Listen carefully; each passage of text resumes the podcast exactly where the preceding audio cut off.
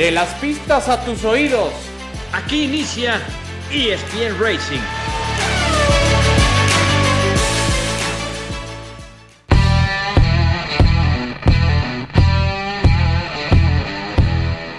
¿Qué tal? ¿Cómo están amigos de ESPN? Qué gusto saludarles. Esto es ESPN Racing, nuestro podcast dedicado al deporte motor. Estamos ya en la segunda mitad del año y para fines prácticos en varias categorías también estamos ya a punto de entrar a la segunda mitad del campeonato. Tal es el caso de la Fórmula 1 y vamos a hablar de ello. Lo hacemos junto a Alex Pombo, Adal Franco, soy Javier Trejo Garay. Querido Adal, ¿cómo estás? Qué gusto saludarte. ¿Qué pasa, Javier? ¿Cómo estás? Alex, un fuerte abrazo para los dos y para todos los que nos hacen favor de, de escuchar. Pues de entrada contento porque parece que ha regresado ya al buen camino Sergio Checo Pérez. Ya estaremos platicando, pero de cara al parón que se viene en el verano, era el resultado que por lo menos hasta ahorita necesitaba Checo de forma urgente. Sigue necesitando otros, ya lo platicaremos, pero bueno, llegó el que tanto necesitaba. Sí, le urgía, sobre todo porque los, las críticas, los comentarios no cesan alrededor de, de Checo Pérez. Querido Alex Pombo, ¿cómo estás? Gusto saludarte. Pues bien, un gusto una vez más estar con ustedes, a todos que nos escuchan y como dice Adal, pues contento con ese resultado de Checo. Ya estaremos platicando con más de eh, detalle, pero me gustó lo agresivo que fue. ¿eh? Se ganó ese podium a capa y espada porque esos duelos que tuvo con Piastri y Hamilton. Pero bueno, no me adelanto. No, y justo si te parece, o si les parece, ¿por qué no arrancamos por ahí? Porque, eh, a ver, eh, cierto es que Max Verstappen está en un plan intratable, está espectacular y los adjetivos que se les ocurran. De hecho, en la primera curva de la primera vuelta acaba arrebatando a Lewis Hamilton esa primera posición. Y de ahí, de ahí para el Real, ¿no? Ya no vimos más, ya no le dieron ni el polvo a Max Verstappen, lo cual me parece que ha sido una constante. Eh, pero también el tema aquí me lo parece, salvo la mejor opinión de ustedes y de nuestros amigos de ESPN Racing, es que mientras que Checo tiene sábados complicados como el de este, este Gran Premio de Hungría que arranca en la novena posición, acaba rescatando posiciones, le alcanzó para subir al podio, lo cual es muy bueno. Pero como decías, eh, Alex, esos rebases sobre Lewis Hamilton, sobre Piastri, sobre Alonso, también han sido una constante justamente en, esta, en este afán de recuperar posiciones los domingos, acaba con grandes lances. Decía Christian Horner, calificaba como muy buena la actuación de Checo y decía que tuvo adelantamientos valientes, así lo calificó. Y salvo la mejor opinión de ustedes, me lo parece que mientras que Max Verstappen está intratable y bla, bla, bla, bla, bla, bla, el que está poniendo el espectáculo en la Fórmula 1 se llama Sergio Pérez. Una carrera que puede ser muy aburrida para el, aficionado común, digamos, al, deporte motor, con lo, esos, esas actuaciones de Checo, con esos adelantamientos, con lo agresivo, con lo inteligente que es, me parece que acaba poniéndole pimienta a las carreras, qué buena falta que le hacen. Eh, así que bueno, creo que salvo la mejor opinión de ustedes, Checo, Checo está aportando eso también para, para la, la Fórmula 1, Alex. Totalmente de acuerdo contigo y creo que acabas de decir algo muy clave. Él está aportando mucho a la Fórmula 1, eh, se le habla, se critica, se le alaba, se le vuelve a criticar los que no lo quieren, los que lo quieren, los que lo defienden. Y, y, como tú dices, él pone el chis. Es más, te voy a decir, si no fuera por eso de Checo en los rebases y todo, sería como que grandes premios, la verdad, muy lineales, muy aburridos, ¿Sí? donde no, no pasa nada. Y, y, la verdad es que Checo le viene a poner, como tú dices, ese condimento, esa pimienta, esa salecita, ese eh, eh, polvito para darle sabor. Y, y, definitivamente creo que es una pieza importante para, para la Fórmula 1 y, y, sobre todo eh, creo que también para el equipo Red Bull, y, lo hemos venido platicando, lo más importante es el segundo lugar del campeonato. Y fíjate que es tan difícil mantenerse que el equipo Aston Martin, cómo arrancó y cómo ha ido para atrás, cómo ha ido perdiendo terreno, que obviamente le ha beneficiado a Checo, porque Checo poco o mucho, pero ha ido sumando puntos y mantiene ese lugar del campeonato, que ese es el objetivo al terminar la temporada. Sí, de hecho, Alonso está más preocupado ahora, Alex, porque se le ha acercado a tantos como seis puntos. eh, Lewis Hamilton está más preocupado ahora por, eh, por conservar el tercer lugar que por eh, alcanzar a Checo, que me parece que Checo ya se le fue. No sé, ¿tú qué opines, eh, Adal, acerca de, de, esto que está aportando Checo? Porque, a ver, imagínense ustedes que hubiera largado uno y dos, Max Verstappen y Checo. Se habría ido así la carrera y pum, y adiós, y adiós, y adiós. Habría sido muy aburrido. Así que esos, esos lances que ha tenido en varias carreras, mi querido Adal, sí han, han sido la diferencia, me lo parece, en términos de espectáculo, ¿no?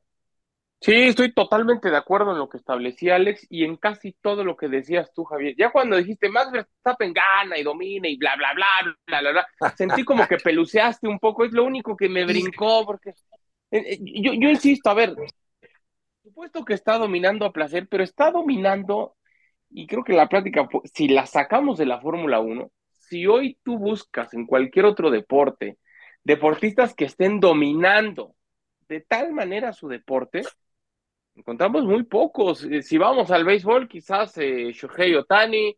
Si vamos al tenis, pues está Alcaraz, pero sigue peleando con Djokovic y, viene Medvedev y luego viene Tsitsipas. O sea, en, el fútbol, pues es el toma y daca normalmente. verdad, estoy impactado con lo de Verstappen por ese dominio que está teniendo, que es aburrido. La verdad, sí. Como fue aburrido Hamilton, como fue aburrido Schumacher, como fue aburrido Vettel. O sea, lo está haciendo como ya es tradición en la Fórmula 1 pero lo está haciendo de una manera que yo sigo reconociendo. Y de Checo, claro, es el que está poniendo el atractivo, es el que pone ese ingrediente para despertarnos cuando estamos pestañando en las, cuando es muy temprano la carrera. Y agregaría también algo que es muy positivo, siendo el que más pone Checo Pérez en términos de espectáculo, yo agregaría el nombre de Lando Norris. Qué bien le hace la Fórmula 1 que haya un piloto con, la, con el carisma, y con el carisma tanto arriba como abajo del auto. ¿eh? Lo de Lando Norris me parece que es fantástico, ya hablaremos de él, pero qué bueno que haya terceros en esta discusión, que sea Checo el que siga dando de qué hablar, pero que haya más, no nada más Checo. Creo que justamente por eso que hablamos del, de, en términos del espectáculo es que Checo ha sido eh, nominado o designado, eh, no designado porque ha ganado la votación de piloto del día, si no mal recuerdo, en tres o cuatro ocasiones este año, es decir, de 11 carreras, ha logrado este reconocimiento tres o cuatro veces, lo cual eh, va por ahí, me lo parece, por lo que está exhibiendo Checo. Hay muchos detractores, pero la gente aprecia esos, esos lances, aprecia que le ponga este, pues esta salicita a, a un campeonato que podría ser muy lineal, como ustedes bien lo comentan. Eh, yo creo también, salvo la mejor opinión de ustedes, eh, pensando en lo de Max, para, para que no se nos enoje Adel, a ver, llega ya 44 victorias, 44 victorias llega ya, ya superó por dos a Ayrton Senna Silva y está a ocho, a ocho carreras de Alan Prost, de llegar a las 52 y, de llegar, me parece que va a llegar, no sé si esta temporada o la siguiente, pero va a superar a, Alan Prost para convertirse en el tercer piloto con más victorias en la Fórmula 1. Yo les pregunto, ya que estoy contigo, Adal, con esas 11 carreras que quedan por delante, 11 carreras, necesita nueve, necesita nueve Max para terminar por delante de Alan pero para superar al profesor. Va a ocurrir este año, va a ganar esas nueve carreras. Tendremos al final de la temporada un nuevo tercer lugar en el número de victorias o tendremos que esperar hasta el 2024. A ver, de entrada, eh, el corazón me dice que sí, pero creo que sería muy irresponsable de mi parte si no tomo en cuenta lo que puede ocurrir en el parón de verano donde uno pensaría que tendrían que seguir las evoluciones en los autos, yo sí estoy sorprendido con lo que ha hecho McLaren. Algo hicieron cuando hablábamos de la copia de, Aston Martin, que era el Red Bull verde. Pues ojo, que el McLaren también se le parece mucho. Eh, entonces, insisto, sería muy irresponsable si de entrada digo, sí, sí, lo va a conseguir más, porque uno pensaría que vendrán más y mejores evoluciones para el resto de los autos, que Mercedes ya tendría que responder, eh, que Ferrari ojalá, pero ya sabemos cómo son y si no cometen un error los mecánicos, los ingenieros, los pilotos, pasa, pasa algo. Entonces, yo pensaría que sí, por cómo ha estado dominando esta temporada. Yo Di que sí, para que le eches la sal. Sí. No, ya, como, como Rosberg, yo le voy a pedir a Rosberg que ya todas las carreras se tome una foto en el box de Hamilton se lo voy a pedir encarecidamente. El salado es Rosberg, donde se toma fotos al que le va mal y no gana, entonces que se tome siempre en el box de Hamilton. Ok. ¿Tú qué crees, mi querido Alex? Sí, veremos esa, esa, superada esa marca. A ver, por cierto, también superó otra marca Red Bull, ¿no? Con 12 victorias consecutivas. Superó aquella marca de 11 triunfos consecutivos de McLaren. ¿Y, con quién logró esos 11 triunfos McLaren? Con Alan Prost y con Ayrton Senna Silva. O sea, ¿qué, qué nombresotes tenía entonces McLaren? ¿Va a, va a superarlo, eh, Alex? Bueno, yo, yo no tengo dudas que va a superarlo. Mi duda es si será este año o tendremos que esperar en el arranque del 2024. Mira, yo dudo que alguien le pueda ganar a Red Bull, honestamente. Claro que McLaren ha dado pasos agigantados, han trabajado mucho eh, eh, en el piso, han trabajado en ciertas, ¿cómo podríamos? Eh, artefactos o aditamentos aerodinámicos, en los difusores, esos pequeños cambios, y parece que le han encontrado. Yo se los dije la semana pasada, pensé que McLaren eh, Silverstone es un trazado muy, diferente eh, eh, a Hungría y les funcionó también muy bien. Entonces, creo que con esos aditamentos aerodinámicos han encontrado ese balance que necesitaba McLaren. Y de veras, créanlo, es uno exagerado que dice, hay una aletita aquí más pequeña, más grande, la desviaste, le moviste, le cambiaste el ángulo hace diferencia. Y cuando hablas de milésimas de segundo por vuelta, eh, eh, el que tengas ese auto más estable, más constante, que deslice menos, de veras es increíble cómo los autos responden eh, para bien o para mal. Fíjate que yo el otro día pensaba eso, que ya no sé si, si sea bueno o no. Creo que para presenciar historia sería como fue el equipo de Miami, creo que fue allá por 71, 72 los Delfines de Miami, el fútbol americano, ah, sí, que, sí, que terminaron invictos. Y cuando McLaren también fuera de Monza, creo fue cuando Slesser sacó a Cena que iba ganando, ganaron todos los grandes premios, pues como que ya luego digo, bueno, ya, ya que están dominando, pues vamos a ver historia y que dominen toda la temporada, que arrasen toda la temporada eh, yo tengo todavía, eh, pues como, ¿cómo podríamos decir? Fe o esperanza que Checo gane una que otra por ahí, pero que Red Bull se lleve todo el campeonato, que arrasen así, que arrasen. Este, por lo menos así presenciamos historia y decir algún día, ah, nosotros vimos esa temporada donde Red Bull barrió con todo. No sé cómo ven ustedes. No, sí, sí, sí, es muy posible. Yo, yo, yo les digo una cosa, yo creo que sí va a ocurrir. Yo creo que Max sí va a lograr esas nueve victorias este año, sí lo veo, me parece, por la forma en la que está, tendría que ocurrir algo muy raro, porque la forma en la que está corriendo Max Verstappen de verdad está como fuera de serie. Decía Toto Wolf, ¿no? Es, es como si, si fuera Max Verstappen y los demás pilotos fueran de la GP2, ¿no? O sea, de, ese, ese, nivel de, de, diferencia tiene Max Verstappen, a menos que haya algún incidente, algún choque, algún em, imponderable que los hay, que los hay, por cierto, en el deporte motor, pero si no, me parece que este mismo año va a superar Alan Prost, perdón, a Alan Prost. Y sería interesante que en un mismo año superara el número de victorias a Ayrton Senna Silva y Alan Prost, y me parece que más temprano que tarde va a ocurrir. De McLaren decías, ¿y qué les parece que entramos por ahí para platicar lo que está haciendo bien McLaren? Eh, varios equipos llegaron incluso con actualizaciones a este Gran Premio de Hungría, incluido Red Bull, que también presentó algunas actualizaciones en, el, en la aerodinámica, en los difusores algo de lo que sabemos es experto Adrien Nui, eh, un genio de la aerodinámica eh, de todos los tiempos, de la Fórmula 1, salvo la mejor opinión de ustedes. Pero McLaren, mi querido Adal, a ver, ¿a qué se deberá el repunte? Porque lo que vimos ya con, con Lando Norris no es casualidad, dos podios consecutivos, una carrera antes se había terminado en el cuarto lugar, va, va, va en ascenso, incluso Oscar Piastri también se vio muy, muy bien.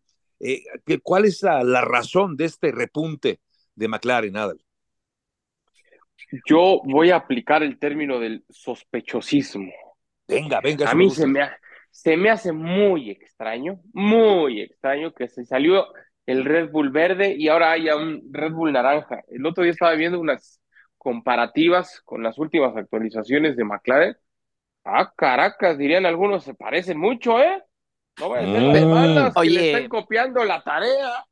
pero eso, eso ha sucedido siempre, acuérdate, acuérdate del Williams como el, el, que era efecto suelo y tú veías en los setentas, a finales de los setentas, principios de los ochentas, tú pintabas los coches de blanco todos y no sabías cuál era cuál. Yo creo que ahorita pasa, pasaría lo mismo en algún momento. Pues hay que copiarle al, al que sabe en la escuela, ¿no? Trata de... A ver, tengo una pregunta para los dos. Y, levantas la cabecita para ver así su examen y decirle, a ver, ¿qué puso? ¿Qué respuesta puso? La voy a poner yo. A ver, pregunta para los dos. ¿Y no será que están, y, y, otra vez pasa siempre, pero no será que están levantando la cabeza cuando llega la grúa a recoger el auto que se quedó varado y entonces salen las fotografías del suelo? Porque acuérdense, así pasó con el auto de Verstappen. Y a partir de ahí, por eso hablaba yo del sospechosismo, a partir de ahí, ah, caray, McLaren como que empezó a trabajar y funciona mucho mejor. Yo creo que le están poniendo mucha atención a esas fotografías y algo tendrían que hacer con esas grúas para que cuando levanten el coche, pues de alguna manera se tape algo, ¿no? No, no, no, porque así nos igualan, no, no, no, al contrario, que les quiten y les se les atore la grúa y que le tomen fotos con detalle, con el zoom in y, y que vean el tornillo, qué calibre y todo. No, no, no, al contrario, así que se ponga más parejita. Sí, pues, y, y de hecho el, el, incidente que tuvo Checo el viernes, ese contacto cuando pisa el pasto y pierde el control y se va contra el, muro de neumáticos, otra vez requirió grúa, lo levantan y otras fotos también para esas actualizaciones que recién estaba presentando. Entonces, eh, eh, Red Bull, pues sí, tiene toda la razón, me parece que va, va por, eso, ahí sobre la casualidad, ¿no? Pero por eso te decía de que McLaren ha trabajado eh, con el piso, porque como dices, y tienes toda la razón, a, a, raíz de esas fotos cuando levantan el coche de, de Max Verstappen, seguro analizaron los ingenieros detalles, formas, diseños, ángulos, medidas, y, como dices, de ahí viene pues ese, ese cambio, ¿no? Porque, y como te digo, de veras, son pequeños detalles. Mira, a mí me tocó cuando estaba en la Fórmula 3, eh, eh, algún ingeniero de otro equipo que me echaba la mano me decía, mira, muévele aquí, dale media vuelta, un milímetro, y hazle esto cambiaba el coche totalmente, cambiaba. Y yo decía, wow, o sea, y tú aparentemente no lo sientes, pero en los tiempos se refleja, porque tú al final vas dando el máximo en cada vuelta y vas exprimiéndole en cada entrada a la curva, en cada salida, cuando pones la potencia, cuando corriges, cuando aceleras, pero, pero al final del camino es el auto el que te empieza a responder y te marca la diferencia. Y eso creo que es lo que está pasando con, con McLaren. Pues bienvenido sea, ¿no? Bienvenido sea lo de McLaren, porque sí le está poniendo también más interés ver ya la pelea ahí con Mercedes, con Luis Hamilton, eh, porque parecía que quien había hecho la tarea al arranque de la temporada, más allá de Red Bull, era Aston Martin, luego fue Mercedes, ahora aparece McLaren, y esto como quiera vuelve un poco más interesante esta, esta temporada. De Aston Martin, no sé su opinión, pero me parece que no es que, yo no creo que haya dado pasitos para atrás el Aston Martin de Alonso y de Lance Stroll. Más bien lo que creo es que las actualizaciones de los demás, de McLaren y de Mercedes, han hecho que haya mejorado estos dos equipos y se haya quedado ahí atorado Aston Martin, que ya no presentó actualizaciones, al menos algunas que le hayan funcionado, y por eso hoy creo que incluso ese tercer lugar de, Alonso en la clasificación de pilotos está prendida de alfileres. No creo que le alcance con esta evolución de Mercedes, con el ritmo que trae Mercedes, como para que pueda aguantar, porque todavía le quedan 11 largas carreras por delante a esta temporada. Estamos llegando, de hecho, a la mitad justamente de la temporada. Y, brevemente, un, eh, un, balance les quisiera pedir, amigos, compañeros, sobre eh, esta temporada, eh, sobre esta media temporada. ¿Con qué se quedan de esta de esta carrera número 11. Ojo, eran 24 originalmente, nos perdimos dos, una por pandemia, una que por, se suspendió por, por una tormenta muy fuerte. Así que de las 22 que va a haber este año, ya llevamos 11. ¿Algo que tú quieras destacar de esta mitad temporada, Alex? Pues mira, una vez más, el dominio hablamos el año pasado de que con la penalización se iba a haber perjudicado el, el túnel, los tiempos de túnel eh, eh, en el aerodinámico, eh, pues que Red Bull iba a batallar. Yo creo que eso ha sido definitivamente un sueño que, a lo mejor pensamos todos, el dominio y la perfección que tiene Max Verstappen, que ojo, sigo pensando y te, juro, Adal, he analizado para tener un fundamento y una base en decir que es un campeón sin chiste. Ahorita que decías pros, que ya lo va a igualar, que pasó a Cena, eh, que piensas en Schumacher, que piensas no me cae mal, no me cae mal y lo admiro. Obviamente, ¿quién no quisiera ser Verstappen y con lo que gana y con el éxito que tiene? Pero algo, algo, algo le falta. Les juro que a final de temporada les voy a decir con una base, no nada más por decirlo. ¿Sabes qué? Le falta esto a Max Verstappen para ser ese campeón. Ahorita que decías, por ejemplo, ahorita que estás mencionando los récords que empieza a tener, yo pensaba en Jack Stewart, en Nicky Lauda, en Josh Green, en todos ellos, y que digo, wow, no, o sea, es que o a lo mejor en 30 años las generaciones que vienen van a decir, no, es que Max Verstappen, una leyenda es, pero te juro que yo como, pues como, para no echarme como antiguo, como veterano, como... Eres un romántico. Casi no. Gracias, Adal, por ayudarme con la palabra. Eh, eh, pues como que pienso, te digo, en esos nombres y digo, no, o sea, Max Verstappen está rompiendo récords. Y lo mismo pasaba con Schumacher. La verdad es que eh, dominaba y dominaba esas cinco temporadas consecutivas ganando títulos. Eh, pero, por ejemplo, yo lo que le admiré a, vamos a decir, a Schumacher fue, creo que ya me desvié totalmente, pero eh, al final Schumacher, por ejemplo, supo hacer que la gente trabajara alrededor de él y se la llevó de Benetton a Ferrari y hizo y construyó a Ferrari para que volvieran a ganar.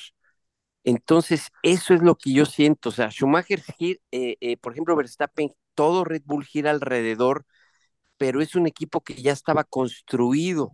No lo construyó Verstappen. Entonces, eso. Y la otra, pues ya rápidamente para regresar a la pregunta, eh, lo difícil, ayer me preguntaban en ESPN Radio y, y es lo que comentaba, Checo siempre ha batallado en las clasificaciones, en la calificación siempre le ha costado mucho trabajo. Tiene que alinearse las estrellas para que arranque la polo, arranque segundo, pero si no se equivoca él, se equivoca el equipo y si no se le cruzó un auto y si no le cayó una gota antes de entrar a la recta. Eh, siempre en la clasificación ha sido el dolor de cabeza y yo lo explicaba. Por alguna razón, hay pilotos que tienen ese talento natural para dar esa vuelta espectacular como es Hamilton, como es eh, Verstappen, como en su momento es Alonso, pero, pero Checo no lo tiene. Checo es excelente en carrera como lo vimos, es, una, es agresivo, viene eh, eh, de atrás para adelante empujando, analizando, cuidando. Eso es lo que tiene Checo como habilidad natural. Para hacer esa vuelta espectacular que dices, wow, como lo tenía Cena, no lo tiene Checo y hay que reconocerlo en mi punto de vista. Y quiero a Checo, ¿eh? pero también hay que, que, analizar eh, eh, qué es lo que le falla. Se metió en el simulador después de Silverstone para ver la clasificación y como dices, clasifica noveno. No sé si porque se equivocaron en la presión, porque se le cruzó el auto, porque lo mandaron primero, porque se decía mucho que lo mandaron primero a dar la vuelta y luego obviamente la pista mejora, lo que sea, pero siempre en la clasificación es donde sufre Checo y donde no ha podido mejorar y de toda la vida. Oiga, por cierto, brevemente nada más para, antes de irnos a la pausa, ¿les gustó este, Adal, te gustó este, este sistema de calificación? De utilizar en la Q1 neumáticos duros, en la Q2 neumáticos medios y en la Q3 neumáticos suaves, ahorrándose dos juegos de neumáticos por eh, piloto para la carrera, Adal. Sí, la verdad que sí. Sí me gustó. Eh, me gusta mucho más que traten de encontrar una solución a, a despistar a los equipos me permiten la expresión, haciéndolo así en sesión de clasificación, que con el experimento este de las carreras sprint que, que vamos a tener próximamente también, y que a mí la verdad no, no me encanta, pero sí, sí me gustó ir en la Q1 con el duro, en la Q2 con el medio, en la Q3 con el suave. Honestamente me, me gustó mucho este experimento. Eh, ya tendremos otra oportunidad de platicar. Qué interesante lo que estaba diciendo, lo que estaba diciendo Alex. Yo siempre he establecido, o siempre he creído que para medir la calidad o la grandeza de un deportista, no solamente un piloto, no te puedes basar solamente en la cantidad de títulos. Yo, por ejemplo, y coincido, hasta cierto punto coincido con lo que dice Alex, o sea, no, comparar ahorita a, a, Verstappen con Senna, mm, pienso que lo va, se le va a acercar al final de su carrera, pero ahorita no. Y, sí, no, claro. y, Hamilton entonces es igual de bueno que Schumacher y si gana el octavo título va a ser más bueno que Schumacher. Para mí no, yo soy de los que piensa que no la cantidad de títulos te dice exactamente qué tan buen deportista eres o fuiste, ¿no? Yo creo que hay otros parámetros. Y, yo lo resumo para entender quizá eso que le falta, o le voy a dar un argumento a Alex, no sé si también te convence, Javier. Quizá Verstappen a algunos no les convence. En la temporada, en su, en su segundo título, no tuvo realmente tanta resistencia, fue durante algún ratito y ya. Y en este, que va a ser su tercer título, no ha tenido la menor resistencia. Él solito sin la necesidad de Checo, él solito podría competir en el Campeonato Mundial de Constructores y hacer campeón también a Red Bull. Entonces, como no hay esa resistencia, no hay esa rivalidad, quizá no viene ese lado romántico, como dice Alex, o como pensaba de, no lo puedo comparar con los grandes pilotos del pasado, porque Senna y Prost tuvieron sus arranques, Schumacher quizá tampoco los tuvo, pero les diría, y entonces Vettel sí los convencía, Hamilton sí los convencía, en fin, creo que es una larga plática que podríamos tener otro día, pero a, mí es un tema fascinante, la verdad, me, gusta mucho cómo cada quien va poniendo matices, ¿no? Sí, es cierto. Alex, ¿te gustó a ti entonces este, este, este experimento de neumáticos en la calificación? Voy a ser corto porque sé que ya nos tenemos que ir a la pausa. Sí, sí, me encantó y como dice Adal, eso combina y, sobre todo sabes que tú pones la puesta a punto en un coche y dices, bueno, voy a trabajar con el duro y el mediano, el medio, pero resulta que el otro no te funciona y todo, entonces como que sí igualó un poco más y complicó y como dices, a los ingenieros eh, les dio un poquito más de dolor de cabeza, la verdad sí me gustó mucho. Prefiero eso que el sprint. Yo también, yo también me gustó mucho ver a Juan Yusu, ¿no? También en ese momento pues, sorprendiendo a propios extraños en un Alfa Romeo. La verdad es que sí, creo que fue un buen experimento y no me extrañaría que esto llegue a quedarse ya, formar parte regular para a partir del próximo 2024. Vamos a la pausa, ¿qué les parece? Y ahora regresamos para seguir hablando del deporte motor. ¿Qué le pasó al Pato Ward? ¿Qué le pasó a Dani Suárez? Lo platicamos también aquí en ESPN Racing.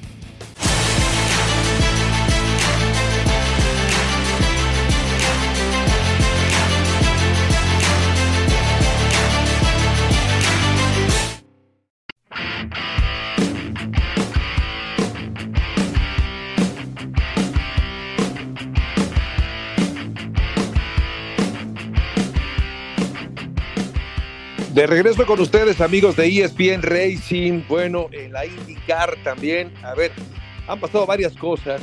Desde luego de todo, pasan muchas cosas, pero lo que no cambia es que Alex Pano sigue ganando, ganando podios y ganando puntos y se mantiene más firme. Saca casi 100 puntos de ventaja el segundo lugar, que es Scott Dixon. Es impresionante lo de este piloto catalán. ¿Qué le pasó al Pato War? Alex Pombo, tú que eres parte también de la transmisión de, de la IndyCar para ESPN. Tuvo una carrera el sábado, hubo dos carreras, una el sábado, otra el domingo, le fue bien el sábado, pero luego se quejó el domingo. ¿Cómo lo percibiste tú, me creo, Alex Pombo, la actuación de, de Pato War en Iowa este fin de semana? Pues mira, muy frustrante para Pato, lo vimos el día sábado en la carrera número uno, a pesar de que subió al podio le costó mucho trabajo, se bajó muy cansado porque es muy estresante. Estás hablando de un óvalo que es como superóvalo que lo construyó Rusty Wallace con la idea de hacer un superóvalo en pequeño que mide menos de kilómetro y medio. Son vueltas, imagínate, de 19, 20, 21 segundos en carrera. imagínate. Exactamente. E, es, es como, la verdad, subirte en la feria, esos juegos que dan vueltas y vueltas y vueltas y vueltas y, etcétera, etcétera. Mira, eh, se bajó muy frustrado porque una de las claves ahí en Iowa es tener una puesta a punto para trabajar bien en tráfico, que la tiene el equipo Pence, que la tiene, eh, fue impresionante Joseph Newgarden por las diferentes líneas que utilizaba, pero tristemente el pato eh, lo decía, es que mi auto era inmanejable en tráfico, dice, yo hice un esfuerzo tremendo para poder tener este tercer lugar y se veía frustrado a pesar de estar en el podio. Cambian cierta puesta a punto para el domingo, creen que van en la eh, dirección que pudieran apostar para trabajar bien en tráfico y se le complica. Eh, parte de, la estrategia, un stint, eh, si mal no recuerdo, fue el, el tercer stint de, de los neumáticos, no le funcionó, no le asentaron nada bien y dio unas cuantas, eh, como 15 vueltas, que entró en ese momento, eh, eh, entró McCaughlin, el piloto de Penske, el, el, australiano, entraron varios junto con, con Pato y no le funcionó. Aparte de que cuando sale en ese stint encuentra tráfico y si te, te cuesta trabajo pasar uno de los autos adelante, que fue la característica que se quejaron todos los pilotos, pero al final, pues tú estás peleando por no perder la vuelta, tú estás peleando por mantenerte en el grupo y son décimas de segundo la diferencia entre un auto y otro. Entonces Pato se queda atorado en el tráfico y ya pierde el ritmo para irse con el grupo de adelante y hasta pierde una vuelta. Eh, entonces al final fue la puesta a punto lo que eh, le impidió y creo que parte de la estrategia, como inclusive yo me acuerdo en, en, ese momento, yo dije es que ahorita debería entrar Pato para que hacia el final de la carrera él pueda tener neumáticos más frescos. El problema fue que te digo, cuando sale a la pista, tiene, encuentra con tráfico algunos rezagados y ahí pierde mucho tiempo. Sí, eh, yo escuché eso, eh, bueno, las declaraciones de, del Pato Adal, en la que, bueno, subió al podio efectivamente, quejándose del auto. Digamos que intentaron mejorar y lo dejaron peor. Y decía, eh, decía el Pato Ward que lo que, que para él, el no haber acabado en el muro el domingo ya era una victoria. Así de inmanejable estuvo el auto de Pato Ward este fin de semana. Sí, es increíble, ¿no? Cómo puede cambiar tanto de un día para otro. No sé, eh, la puesta a punto si se modificó, no sé si quizá también le costó mucho trabajo en la carrera del sábado como para reconocerle un esfuerzo y decir, a pesar de eso, llevó el, llevó el auto al podio, pero es increíble, ¿no? Que, que, te varíe tanto de un día contra el otro y que luego el piloto te lo reconozca así públicamente, diga, el no haberme estampado contra el muro para mí ya fue ganar. Ese es un mensaje, es un dardo para el equipo, ¿no? O sea, y, y, no necesariamente en mala onda, sino decir, pues, pues, algo no estamos haciendo bien, ¿qué fue lo que ocurrió? Parece que es, Pero, es hasta, ¿te acuerdas, hasta peligroso. ¿Te acuerdas, Adal, que yo hablaba la semana pasada y comentaba que, que el Arrow McLaren empieza muy bien la temporada y conforme va avanzando la temporada van perdiendo terreno contra, contra otros sí. equipos. Ahí es donde creo que tienen que poner mucha atención porque está pasando exactamente lo mismo que pasó el año pasado. Empieza muy bien Pato, nos entusiasmamos del campeonato y qué curioso, ¿no? Porque es algo similar de lo que pasa. Es diferente, pero es similar de lo que ha pasado con Checo, que arrancan muy bien y como que se desinflan y luego vuelven a tomar y como que tienen esa inconsistencia. Claro, uh -huh. en IndyCar es, es tan extraño. La carrera pasada en, Tor en Toronto gana Lungar con Rahal, que venía batallando, que ni siquiera clasifica a Bobby eh, Graham Rahal en, en, las 500, 500, y luego viene su compañero unas carreras después y gana la carrera. Ahorita lo que tú decías del pato, el de sábado a domingo cambió mucho la temperatura, hacía mucho más calor eh, el domingo. Entonces ya de entrada ahí te empieza a cambiar eh, las presiones, digamos, de neumáticos. Y yo lo explicaba en la transmisión es un rompecabezas, es el trabajo mecánico, eh, por ejemplo, en el óvalo de Iowa, donde eh, trabajas mecánicamente con el auto, pero aerodinámicamente tú perdías la carga eh, con autos adelante de ti y de veras sientes como si empezaras a caminar en jabón, muy resbaloso. Entonces, está la combinación del ángulo del ala, la dureza en los amortiguadores, el bound, el rebound, porque además una pista que, por el clima, como muchas en Estados Unidos, tienen mucho calor en el verano, mucho frío en el invierno, entonces tienen grietas, se reparan, tienes ondulaciones y cuando vas a 280 kilómetros por hora, pues imagínate, se magnifica ese, ese brinco, ese salto, y ahí es lo complicado, de veras, es un rompecabezas encontrar la combinación para poder tener un, un buen auto. Y lo, lo vimos, Pato era a lo mejor eh, eh, rápido en una o dos vueltas, pero ya en ronda larga con tráfico, el auto era imposible de manejar y ahí es donde creo que está fallando el equipo. No Pato, sino el equipo, o posiblemente si hay algo para que sea general, pues a lo mejor la información del Pato Exacto, que le esté dando al ingeniero y que no se entiendan mutuamente. Eso, porque me ha llegado a tocar, no es el caso del Pato, porque el Pato tiene también, eh, eh, sabe mucho técnicamente, pero llegué a escuchar en algunas ocasiones a pilotos de indicar que decían, el ingeniero le preguntaba, oye, ¿qué tiene? No, pues no sé. No, pues es que si tú no me dices, así como la película de Días de Trueno, de, de Tom Cruise, así, no, pues es que si tú no me dices qué tengo que hacerle o dime cómo se comporta el coche, pues no lo puedo hacer nada. No, pues es que tú eres el ingeniero y pues, yo soy el piloto y, así.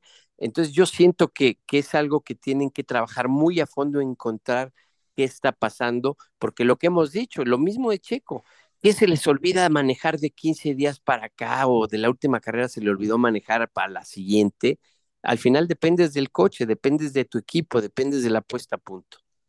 Sí, totalmente de acuerdo. Y, eso que decías también, Adal, de, perdón, Alex, de, de un óvalo al cual giras en menos de 20 segundos, una vuelta menos de 20 segundos, físicamente debe ser también un reto terrible para los pilotos. No, no es tan sencillo, no es tan fácil. Las fuerzas G que hay al interior de un auto en un óvalo son muy fuertes. Por eso, de verdad, sí, es, es muy complicado. Eh, además de, del reto técnico, desde luego, eh, el tener que aguantar físicamente eh, la verdad ha sido, ha sido como muy, muy difícil para, para Pato. ¿Tú te acuerdas? Sí. ¿Tú te acuerdas, Javier, de los Sizzlers? Que ponías la pista y era un óvalo y los cargabas y daban vueltas. Exacto, así exacto. Es. Ándale. Así es. Tal cual. Adal está muy joven, a él no le tocaron los Sizzlers. Creo que él es un poquito más para acá. o yo soy muy joven o ustedes muy viejos. No sé si ver el vaso medio lleno medio vacío, pero bueno. Oye, por cierto, muy bien, muy bien el pato guarda en el festejo. ¿Vieron al Lando Norris azotando la champaña contra el piso? Bien, el pato, ¿eh? Está imponiendo moda Lando Norris. Él no rompió ningún jarrón de 44 mil euros, pero bueno, él le salió más baratito el festejo. Sí, eso pero, se viralizó. Pero fíjate que es lo que yo, es lo que yo comentaba ayer, ahora vale más ese trofeo roto, porque tampoco se hizo pedazos, fueron fracturas. Creo que ahora es mucho más especial porque ya es único y diferente, aunque le den una réplica nueva, lo hagan en seis meses y alguien invierta otra vez, como dices, en 44 mil euros, pero al final ese, Tiene volvió, ese, ese volvió pieza de museo. Ahora sí, Verstappen, gracias a Norris, logró, logró, como podemos decir, algo de historia. Algo diferente. algo diferente. que nadie va a tener nunca. Pues esos, esos jarrones los venden en Tlaquepaque o en Puebla, ya debería comprarnos ya, hombre. ¿Para Oye, pues, más barato. ustedes saben la, la, historia, pero lo vamos a dejar para otra ocasión porque si no nos vamos a seguir colgando de tiempo. La historia del Gran Premio de 1986, cuando los trofeos que tenía no los autorizó Balestre porque en paz descanse no se le dio la gana. Jean-Marie Balestre. Qué raro. Y de improviso bueno, pues ya les rápido les cuento la historia. Agarraron unas, eh, unos jarrones que tenían flores, les quitaron el agua, los limpiaron y esos fueron los trofeos. Véanlo en las fotos.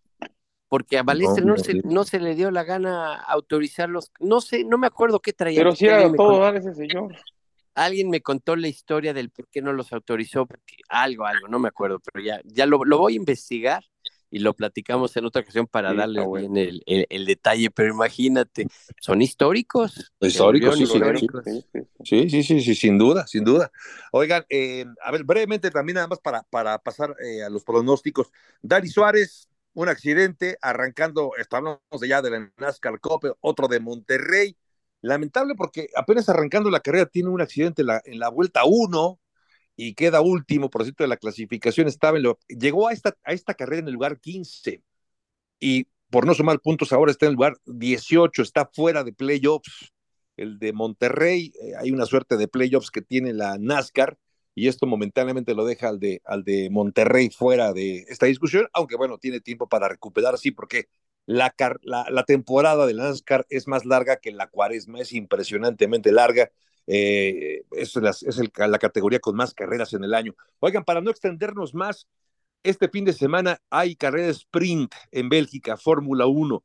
Vamos, si les parece rápidamente, eh, Adal, eh, que me des tu pronóstico de, ¿qué te parece que hablamos del ganador del sprint y también de el que se lleva la pole para la carrera principal, así como el podio también de la carrera principal? Adal, ¿quién se lleva la victoria en el sprint? ¿Qué, Qué fácil, así como las quinielas y ya tienes que llenar las hojitas rápido, te digo, ya sabes todo, gana siempre ya el mismo. Ya, voy a decir como tú empezaste el podcast, bla, Verstappen y bla, bla, bla, bla, bla, Ya sabes, es el número uno, ¿qué le vamos a hacer? Gana el sprint, gana la poli, gana el domingo. Arriesguen la, arriesguen la frenada, dale, arriesga, pon el auto por dentro y dime, voy con Norris o a ver. Fíjate cómo son que le dicen, que quieren que Verstappen algo diferente. Y el otro día le puso emoción, última vuelta, y se detuvo en boxes a cambiar neumáticos en contra de su propio equipo. ¿Qué más quieren que haga este señor? Es de otro planeta. Sí, sí, sí, no, esto tienes toda la razón, ¿eh? Si tienes que imprimir los pronósticos, ¿no? De quién se lleva el 1 y 2 y 3, pues ya que venga impreso el nombre de Max Verstappen, ¿no? Hasta arriba ya de una vez. Que te den así la hojita. Sí, ya, ya con Max. ¿Tú ves lo mismo dominando a Max Verstappen? ¿Tú qué quieres arriesgar en la frenada, Alex Pombo? Pues mira, yo le pido constancia, Checo, y es lo que hablamos todos. Yo voy a ser constante, le voy a dar la razón a, a Verstappen dominando el primer lugar. Eh, voy a poner a Checo en el podium en las dos. Eh, voy a ponerlo en segundo, va a ser uno dos por parte del equipo eh, eh, Red Bull, tanto en el sprint como en la carrera principal. Y como ah, dije la semana pasada, lo difícil, es más, cuando vi a Hamilton que tenía la pole me emocioné, porque te acuerdas que yo había dicho que iba a estar Hamilton pero el burro arrancó mal que hasta le pidió disculpas al equipo. Es más, yo creo que todos nos entusiasmamos de ese duelo que dijiste, que dijimos, vamos a ver la entrada a la curva uno y le aviente y el otro le deje, no, y pasa y sí pasa. Nada. Y nada, nos dejaron vestidas como novias de pueblo. Sí, pero bueno, quedó de ver. Este, nada más y, saber el tercer lugar de la carrera entonces, porque si es el 1-2 en las dos carreras, ¿quién, ¿quién en el tercer lugar, Alex? Mira, en una voy a poner a Norris el sábado y la sprint y el domingo voy a poner a Hamilton, me sigo manteniendo. Es que esto, suena bien esos pronósticos. Voy a coincidir contigo, te los voy a copiar. Te voy a copiar la tarea, mi querido. Mientras no le digas a la maestra, todo está bien. No, no, que, que, que quede aquí entre nos. Que quede aquí entre nos. Y sí, me, me gusta esa combinación. Oiga, pues estamos llegando al final de, de ESPN Racing. Algo más antes de tocar retirada, Dal.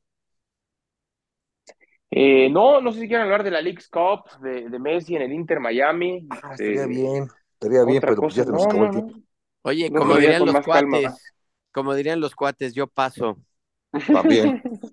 Pues ahí está, eh, eh, con la carrera del domingo arranca también la segunda mitad de la temporada, ojalá, yo confío que también el repunte de Checo sea ya en serio. Pues llegamos al final de este podcast en nombre de Alex Nava en la producción, de Adal Franco, de Alex Pombo. Soy Javier Trejo Garay. Que tengan una gran semana y hasta la próxima en otra edición más de ESPN Racing.